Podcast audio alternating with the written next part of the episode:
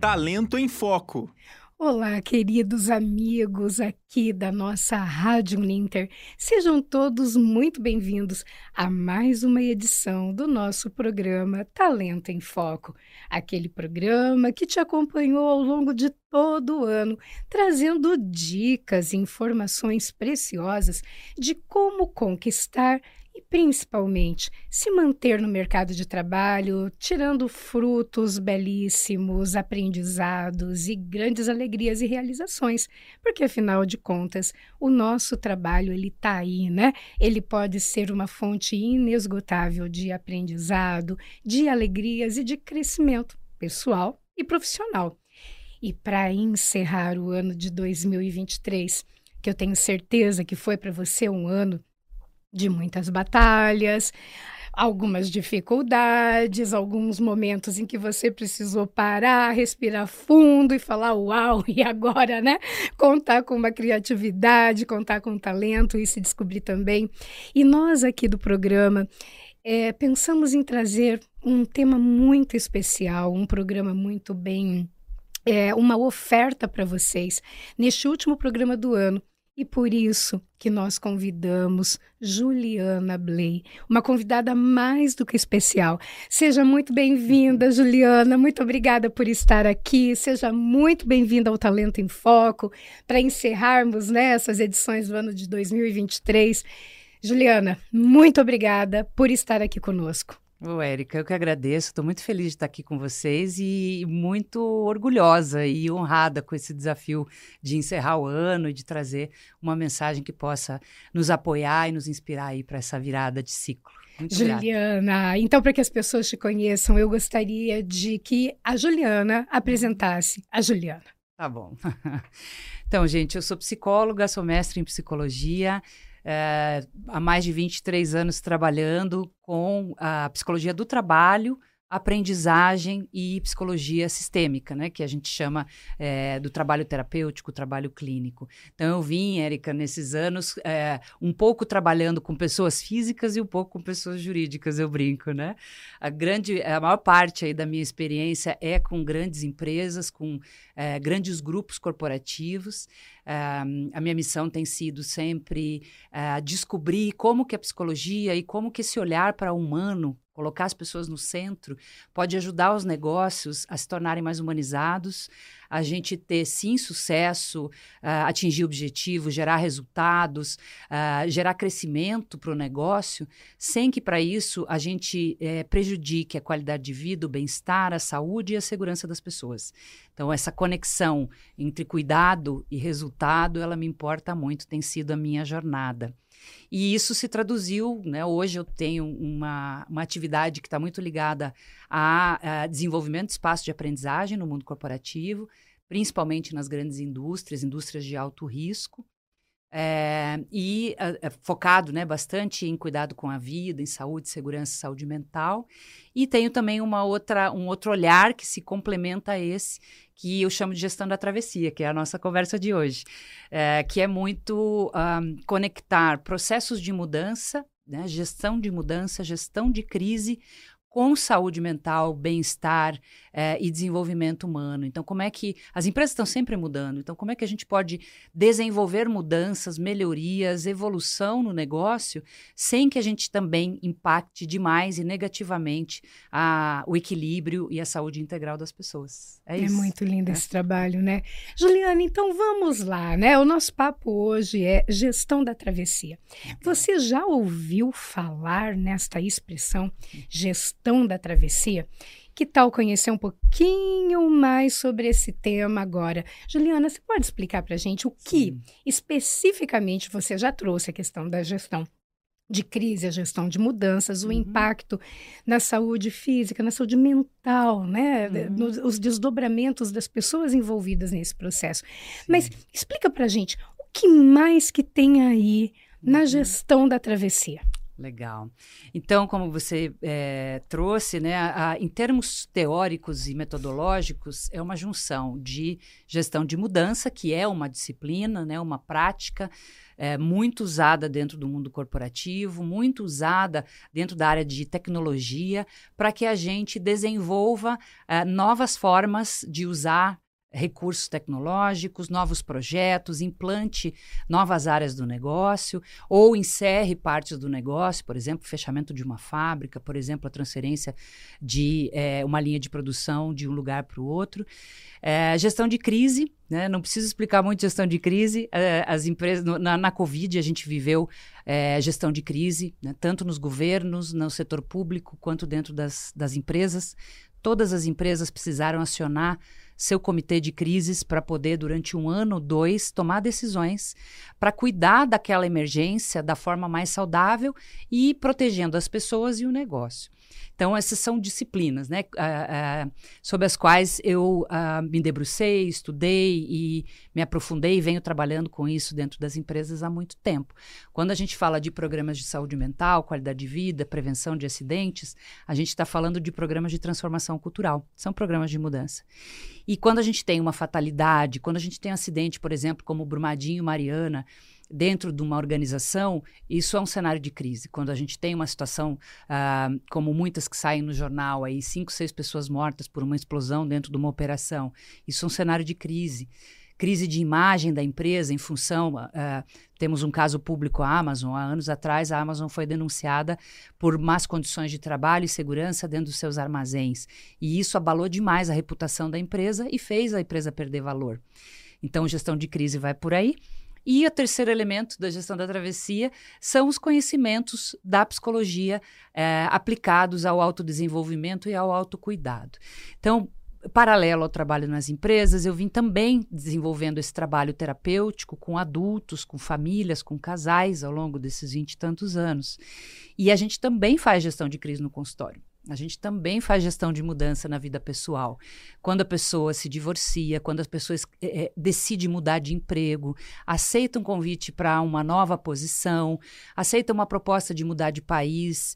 É, quando a gente tem mudanças naturais da vida, como, por exemplo, os filhos adultos estão saindo de casa e aí o casal vai precisar se reorganizar, uh, conflitos na família, né? A época do Natal é uma época clássica de conflitos na família, então temos aí gestão de crise e gestão de mudança também na vida pessoal.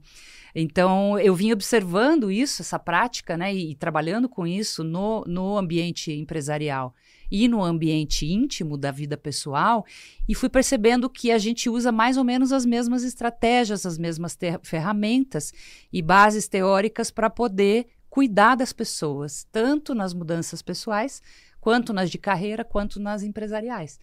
Então, uh, eu tive essa ideia né, de falar de gestão da travessia, porque gestão de mudança, por exemplo, quando a gente vê os livros e tal, eles estão muito voltados para método para projeto, para cronograma, para etapas. É, é, é, bastante racional. E quando a gente fala em travessia, a gente está falando de algo mais existencial, que tem mais a ver com o sensível. E é disso que eu queria cuidar quando comecei. Eu desenvolvi esse, esse nome já tem uns oito anos é, tive essa ideia, né? Não é exatamente gestão de mudança o que me interessa. Me interessa é a parte emocional das pessoas enquanto as mudanças acontecem. Eu não sou uma desenvolvedora de projetos de mudança mais, né? Trabalhei com isso muito tempo. É, hoje eu sou uma pessoa que ajuda as empresas a cuidar do emocional das pessoas enquanto as mudanças acontecem. Uma mudança de CEO, uma mudança de corpo diretivo, uma fusão. Fusão e aquisição são momentos críticos. Eu tenho trabalhado com muitas empresas, foram compradas, que foram englobadas, que áreas foram inteiras, áreas inteiras foram eliminadas para novas áreas nascerem. E é incrível como os gestores, os líderes, eles não param para prestar atenção no impacto debaixo da pele das pessoas. Eles param para prestar atenção no, no, organograma, então quem vai para qual posição, esse aqui responde para América Latina, esse aqui, nanana, essa posição eu elimino, essas cinco pessoas aqui eu demito, e aí você está demitindo gente com 30 anos de casa, você está desmontando equipes que estavam trabalhando muito bem juntas e dando resultado para a empresa, e aí as pessoas ficam sem entender o que está acontecendo. Decisões são tomadas no topo que geram estrago lá na base. Quem que está cuidando disso? Né? Então, eu é, vim, vim é, gestando né, essa ideia, que virou até o meu, meu livro recente, aí, de um ano e pouco para cá, que é a gestão da travessia, que é esse convite. Como é que a gente cuida da gente nesses processos e como que nós, como gestores, podemos lembrar que do outro lado das mudanças tem pessoas e ela sofre. Perfeito, porque realmente a mudança ela é uma jornada emocional. É. E você pode ter métodos, ter técnicas, ter cronogramas, ter metas, ter resultados claros a serem atingidos. E se não olha para isso, você pode comprometer todo o projeto e dar um impacto aí muito grande na saúde física e emocional das pessoas. Exatamente. Juliana, então vamos aqui separar esses conteúdos. Eu gostaria tá. que nesse momento nós falássemos sobre a gestão da travessia no ambiente de trabalho, tá. como que ela pode ser aplicada à liderança, porque uhum. nós sabemos a importância do papel do líder, uhum. é, da saúde do, da equipe, da produtividade, né? não do produtivismo, porque líderes que buscam o produtivismo, esses aí a gente já sabe que eles existem, né? Aos montes, né? Mas vamos dar comidinha ali, não, né? É. Mas vamos olhar para isso e depois vamos falar sobre a questão da gestão da travessia no âmbito pessoal, principalmente Legal. agora, com o final do ano. Uhum. Então, bora lá. Como é uhum. que a gestão da travessia ela pode ajudar pessoas no âmbito do trabalho, aquele, sabe, uhum. ali no dia a dia, na prática. Vamos aproximar esse tema aqui? Sim. É, acho que a gente tem algumas camadas, né? Vamos começar primeiro uh, entendendo o que acontece quando isso não é feito. Hum. o que, que acontece quando isso não é feito? A gente tem baixo engajamento das pessoas com o projeto de mudança. Isso é uma coisa que frustra os líderes e que põe dinheiro fora. Porque você estrutura todo um projeto de mudança e as pessoas não vêm. Não é. Ou é. se elas vêm, elas vêm arrastadas. Elas não vêm e falam, uau, vai ser duro, mas a gente está afim. Então, o primeiro ponto é, de perda de energia que a gente tem por não cuidar das pessoas nesse processo, não envolvê-las de maneira cuidadosa, delicada, é a perda de engajamento com a própria mudança. Então a gente faz um esforço enorme, a gente investe recurso, a gente investe tempo, a gente investe energia e chega no final do cronograma a gente não conseguiu fazer as pessoas irem do ponto A para o ponto B. E culpamos as pessoas. Claro, porque as pessoas é. são resistentes, as elas pessoas, fazem corpo mole. Né? Então é bem. É, é Estão na zona de lugar. conforto, Isso, é. não querem se mexer, é. porque vai. Então é, é, tão mais fácil. Eu acho um preço muito alto culpar os outros. Uhum. Mas é tão mais fácil culpar, né, Juliana? E Sim. atribuir o resultado a que as pessoas não querem sair da zona de conforto, as pessoas não querem abrir mão, do que olhar para, para a desinteligência uhum. da estratégia que eu estou aplicando. Exatamente, exatamente. Então, Uh, todos temos responsabilidade num processo coletivo, né? Aqueles que estão sendo atropelados pela mudança têm sua responsabilidade nisso e aqueles que estão atropelando também têm, né? O relacionamento é co responsabilidade compartilhada. Mas aí a gente tem, então, uh, o baixo engajamento, a gente tem uma das coisas que mais dá trabalho e que os líderes em geral não estão preparados para lidar, que é a resistência à mudança. Então a gente xinga as pessoas porque elas são resistentes. A gente não vai perguntar para elas por que, por elas estão resistindo. E elas sempre têm um motivo, ou vários. Então, quando a gente entra nesse espaço de escutativa e de diálogo, a gente começa a descobrir por que essas pessoas não querem vir. Por que elas não querem migrar para outra margem. E aí é possível gerenciar isso. Enquanto a gente não vai escutar e fica só julgando e dizendo, ah, bando de corpo mole, a gente não é, entra no processo de gestão da parte comportamental da coisa. Então a gente faz o cronograma acontecer, mas a parte comportamental é, um, é uma nuvem, uma névoa. A gente não sabe muito bem o que tem do outro lado, né? E a solução para isso é bem simples, é ir lá e escutar, né? Então não precisa trazer consultoria, não precisa fazer pós-graduação, MBA para escutar as pessoas. Então, o segundo ponto é a, a lida com as resistências, que é sempre uma catástrofe. Uh, um outro ponto que a gente tem aí são os impactos diretos e indiretos à saúde e à integridade das pessoas. Então, a gente tem naturalmente, numa mudança mal gerida, a gente tem aumento de absenteísmo, as pessoas começam a faltar mais, a gente perde talentos, porque tem gente que não suporta o nível de tensão e descuido que está acontecendo, percebe aquela mudança como uma ameaça e não como um ganho. A gente pode impactar em afastamentos por uh, questões emocionais e também sintomas físicos. Os clássicos, gastrite, uh, cervicalgite, ciático, enxaqueca. Você começa a ver sintomas que são sintomas próprios do estresse o estresse crônico, burnout, né? A gente está tendo nos últimos dois anos uma, uma formalização na Justiça do Trabalho brasileira e também internacional uh, desse tipo de sintomatologia como doença do trabalho.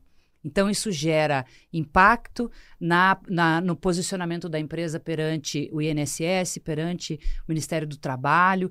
Isso gera aumento de custo, isso gera indicadores de recursos humanos ruins, como absenteísmo, taxa de afastamento, pouca gente para fazer muito trabalho, aí vai afastando, afastando, afastando, vai ficando pouca gente, pouca gente, essas pessoas vão cansando, cansando, cansando, vão afastando, afastando, afastando. Daqui a pouco não tem mais ninguém para vir trabalhar, né? Então, uh, não, é uma, não é um papinho de psicólogo, não. né? É, é um papo de gestão de gente. Então, esses são efeitos é, colaterais do não cuidado. Quando a gente olha é, do, do, ponto de vista da organização e da liderança, os tomadores de decisão, a gente precisa que os tomadores de decisão é, coloquem essa dimensão da mudança na pauta do projeto de mudança. Momentos para conversar e preparar as pessoas antes do processo de mudança é, profissionais especializados e momentos também, rituais, capacitações, espaços de trabalho emocional, de inteligência emocional, de diálogo, para que essas pessoas sejam acompanhadas, para que elas entendam por que, que aquilo tem que mudar, para que elas gostem do que está aparecendo, para que elas opinem para onde que o barco está indo, ou seja, uma certa participação que elas sejam escutadas nos momentos mais difíceis. Então, Érica, tem muitas abordagens que eu faço com as empresas de gestão da travessia, que a pessoa de recursos humanos diz: o pessoal está reclamando demais. E aí o CEO que veio aqui implantar a nova gestão está irritadíssimo, porque o pessoal diz: há 50 anos a gente trabalha assim, agora chegou esse cara e quer que a gente mude tudo, joga fora o neném com a água do banho, e aí a gente não pode honrar a nossa história. E aí a liderança fica irritada com isso. E ela, ela não escuta que isso faz parte. Isso é um luto, né? A, o processo de travessia tem luto. Quando você sai de um lugar e vai para o outro, você vai ter luto do lugar que você estava. E o luto não é assim, ei, gente, levanta a cabeça, sacode a poeira da volta Acabou por cima. E vamos embora. Parem de sofrer, porque o mundo está mudando, entendeu? Então, eu sempre, para fechar, eu sempre digo assim: ó, é, a natureza não dá saltos. Então a gente não muda por estalar de dedos. Cheguei aqui, implementei. Esses dias ouvi um, um vice-presidente dizendo assim: é, são 10 semanas que eles têm para se adaptar. Falei, bom, 10 semanas é o tempo do cronograma das ações que vão precisar acontecer. Objetivas, né? Essas pessoas vão levar anos para completar esse ciclo emocional dentro delas. Anos. Alguns, talvez em um ano outros talvez três, quatro anos. Eu já encontrei empresas, pessoas que, é, empresas que foram compradas, já entrevistei pessoas que estavam ali há 10 anos e elas ainda tinham falas saudosistas. Quando eu comecei aqui era assim, e era tão mais bacana, e os líderes eram diferentes, a gente tinha um clima de trabalho. Então, se o gestor se irrita com isso e fala, pô, esse cara está há 10 anos falando do passado. Agora, se você compreende que os seres humanos eles têm processo de desapego e luto lentos, e algumas pessoas nunca vão se curar disso, elas vão ficar até a aposentadoria é. presas nisso. Como é que eu faço para não ficar julgando essa pessoa? E sim para acolher essa pessoa e dizer, cara, tá tudo bem você sofrer. Agora, vamos equilibrar, né? Ah, maximizar o bem-estar e minimizar o sofrimento. É isso que um gestor pode fazer nesse processo. E essa fala, ela convida a um entendimento, Juliana, profundo. Sim. E o entendimento ele liberta a dor, porque muitas vezes esse próprio vice-presidente, esse presidente, ele teve que lidar com as questões dele de e uma tá maneira lidando. muito amachadada é, e, tá e não no entendimento. É. E é o recurso que ele tem para lidar com isso. É. Então, quando você traz isso, você traz não só suavidade, mas você traz um entendimento muito profundo e o entendimento ele ajuda a conduzir as a conduzir as mudanças com um outro movimento, né? Sim. Com uma outra pegada. Porque a gente tem, né? É, então, voltando a esse caso, né? Temos 10 semanas. É, a gente tem responsabilidade. Então, se a gente tem que fazer uma entrega em 10 semanas, isso tem a ver com a nossa responsabilidade profissional. Claro. Então, nós vamos cuidar do cronograma. E aquilo que tem que ser feito vai ser feito. Essa não é a questão. A questão é como a gente vai cuidar dessas pessoas e escutar essas pessoas e dar segurança emocional para elas para atender o cronograma de 10 Pois é, porque semanas. se isso não é feito, gera uma força contrária que é. eu duvido que, tal, que pode comprometer severamente é. a realização desse cronograma. Então, você ter um mês para se mudar para um outro país é o cronograma que você tem. E você vai cumprir esse cronograma com responsabilidade. Agora, você fantasiar que em dois meses que você chegou Essa lá... jornada emocional se cumpra? Não. Eu tenho vários parentes que moram fora do Brasil, levaram três, quatro anos, cinco anos para se adaptar. Então, a, o tempo, os gregos dizem, né? O tempo do cronograma é cronos, o tempo do relógio. E o tempo do coração é kairos, é o tempo das coisas. É, gestão da travessia anda nessa, nessa dualidade. A gente tem o tempo do relógio e a gente tem o tempo da alma. E o tempo da alma, ele é particular, cada pessoa vai viver isso de um jeito e ele não acompanha o cronograma, nunca. Bom, então já é bom que as pessoas tenham essa clareza. Exato. Para não resistir, para não perder energia nessa resistência, culpando outros elementos e sim agindo com inteligência, com leveza e com estratégia. Sim. Nossa, Juliana, é. Que lindo isso. Ah, que bom. E olha só, né? Então agora vamos trazer para o campo da jornada da travessia, no campo pessoal. Uhum. Estamos saindo de um ano que foi um ano desafiador, né? Uhum. Como é que nós podemos trazer esses princípios da jornada da travessia para a esfera da vida pessoal? É, entendendo que Mudanças são, bom, isso é clichê, né? Mudanças são a constância da vida, né? A gente sabe disso há muito tempo, né? O, o Buda, 600 anos antes de Cristo, já estava dizendo isso, né? A nossa, a origem do sofrimento humano é tentar se apegar àquilo que muda o tempo todo. E antes dele, outros já disseram isso.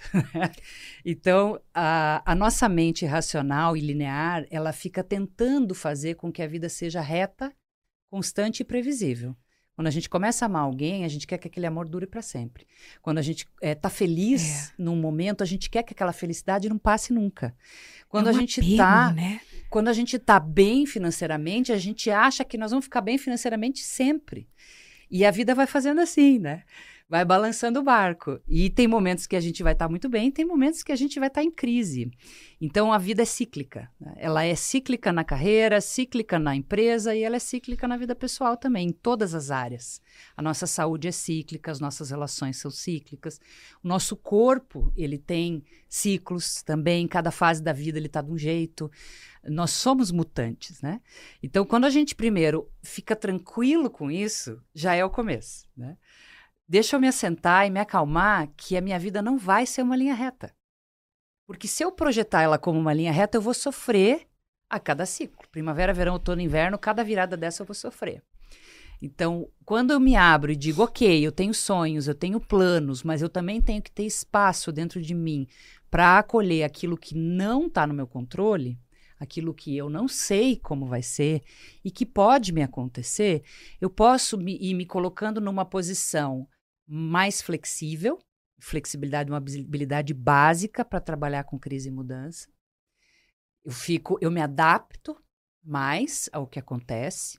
Eu posso prevenir algumas coisas, por exemplo, no, no âmbito financeiro. Né? É, é claro que a gente tem uma realidade global de que a maioria das pessoas não ganha o suficiente para terminar o mês.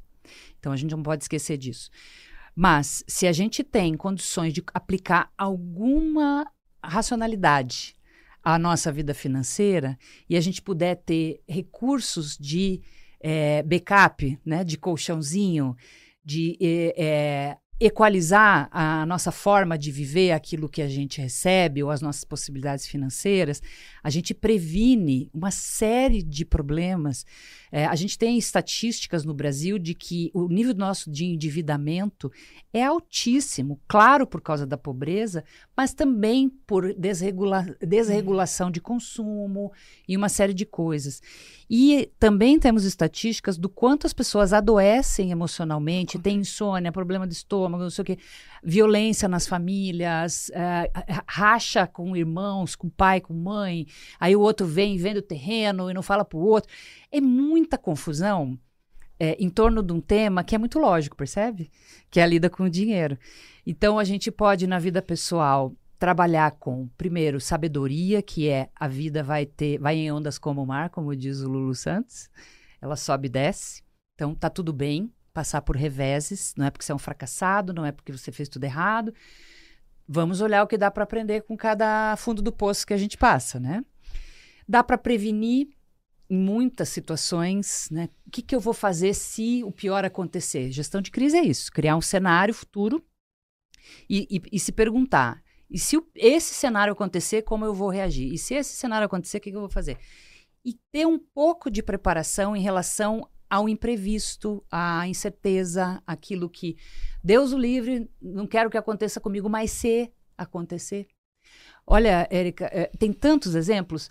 Uh, um dos problemas mais graves nas famílias, né, é, graves no sentido de gerar muito sofrimento, muito conflito, rupturas e tal, são as heranças. Uhum os é, inventários. Porque, em geral, a pessoa que se vai, e vamos falar a pessoa que se vai por morte natural, por envelhecimento, ela não prepara a, as suas posses para que os seus uh, herdeiros possam, em paz, saber o que, que fica para cada um, está tudo registrado, está tudo organizado. Tem dezenas, centenas de famílias que passam décadas brigando na justiça, tentando organizar tent... aquilo que poderia ter sido prevenido. Então você tem um, uma, um caos familiar que dura por muito tempo, relações se desgastam, se rompem em função de algo que eu poderia ter prevenido em relação às pessoas que eu amo, né? É, vida amorosa, uh, carreira, mudança de emprego e tal, mudança de casa, nascimento de filho, uh, filhos que saem de casa, perdas de entes queridos. Tudo isso se aplica a essa visão de travessia, né? Nossa, que, que profundo, né? Que é profundo, a vida. que profundo. Juliana, olha só, eu sei que além de autora, de consultora internacional, você é uma alma hum. infinitamente generosa e, portanto, você traz muito conteúdo gratuito uhum. nas tuas redes. Sim. Poderia, então, trazer para gente aqui é, é, o, o nome das tuas redes, tá. é, o teu livro, né? A Gestão uhum. da Travessia também. Olha, Sim. você que está nos ouvindo, tenho certeza que essas palavras te tocaram, né? Uhum. E, e olha só, as mensagens chegam das, das formas mais inusitadas. Sim. Então, Juliana, deixa pra gente, fala um pouquinho das tuas redes sociais, tá né? Uhum. O, qual é tua, o teu propósito dessa entrega e você que realmente se sentiu mexido, se sentiu chamado, se essas palavras fizeram um sentido para você, você tem condições de apro aprofundar o teu conhecimento de maneira gratuita uhum. nesse conteúdo que a Juliana posta de forma tão generosa. Então, Juliana, com você. É, então, eu tenho, como eu falei, eu tenho duas linhas de comunicação. Uma delas é muito ligada à saúde e segurança no trabalho, que é o que eu chamo de cuidado no trabalho. E a linha da gestão da travessia, que é o autocuidado nesse processo todo e o cuidado com as pessoas nessas travessias. Ah, então, para quem tem mais interesse no conteúdo de travessias, ah, o melhor canal é o meu Instagram, que é julianablay.oficial, e que a gente tem ali uma linha editorial com muitas lives já feitas, com muitos conteúdos disponibilizados, muitos vídeos. Então, quem quiser mergulhar, tem, tem conteúdo ali para muito tempo. É, e o meu canal do YouTube, que eu tenho lá algumas listas com vídeos que é, eu fui gravando e também lives, é, onde vocês podem ir se aprofundando. Eu fiz um TEDx também sobre isso, né, que se chama Você Pode Escolher Como Atravessar uma Crise, que está lá no meu canal também. É, o conteúdo de cuidado com as pessoas dentro das organizações eu concentro mais no meu LinkedIn, que é Juliana Blay também. E também no meu canal do YouTube tem lá algumas listas e, e vários conteúdos, lives, entrevistas, palestras sobre isso. Então, quem quiser seguir e, e se aprofundar, fiquem muito à vontade, tudo que está lá é para a gente compartilhar mesmo.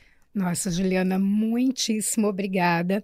E agora nós estamos caminhando para os nossos momentos finais Sim. de um programa absolutamente especial. E eu gostaria então de deixar a palavra com você, uhum. para você mandar aquela mensaginha para uhum. quem está nos ouvindo, né? De encerramento Sim. de ano, uhum. de. Uau, de começo de um novo ciclo. Então, agora a palavra é tua para você dar essa mensagem especial. Obrigada, minha querida. É, uma das palavras que eu mais ouvi esse ano foi cansaço. Exaustão, cansaço, tá demais, em todos os ambientes. Então, uh, se eu posso deixar uma atitude salva-vida aqui como dica, né, que é um jeito da gente, uma estratégia da gente navegar nessas águas turbulentas, eu sugiro que vocês aproveitem esse período de férias, de festas, para curtir com a família, para poder celebrar a vida, para poder fechar o ano, esse ciclo, né, com chave de ouro. Mas levem com vocês a palavra pausa. Uhum. Momentos de pausa. E pausa, aquela que regenera o sistema nervoso, que faz com que o teu corpo tenha tempo de se regular, de se reorganizar, ela não tem rede social, ela não tem o celular na mão, ela não tem uma TV ligada. Você não precisa fazer alguma coisa, você não tem que ler todos os livros que você não leu no ano entre o Natal e o Ano Novo. Você precisa todos os dias, nesse período, de uma hora para não fazer nada. e não fazer nada é deitar na rede e ficar filosofando, conversando com alguém. É sentar numa grama e ouvir a grama crescer, é sentir o vento na cara. É dormir bastante. A gente acha que dormir e ficar sem fazer nada são coisas, perda de tempo. Perda de tempo. E a gente tem tanta, tá devendo tanta coisa lá na nossa lista de coisas a fazer que a gente usa todo o tempo livre para se ocupar. E isso vai fazer com que você já entre em 2024 exausto. E aí eu tenho medo do que vai acontecer no final de 2024. Porque se a gente entra nesse grau de cansaço em 2024, como que a gente vai estar tá no final de 2024? Provavelmente doentes.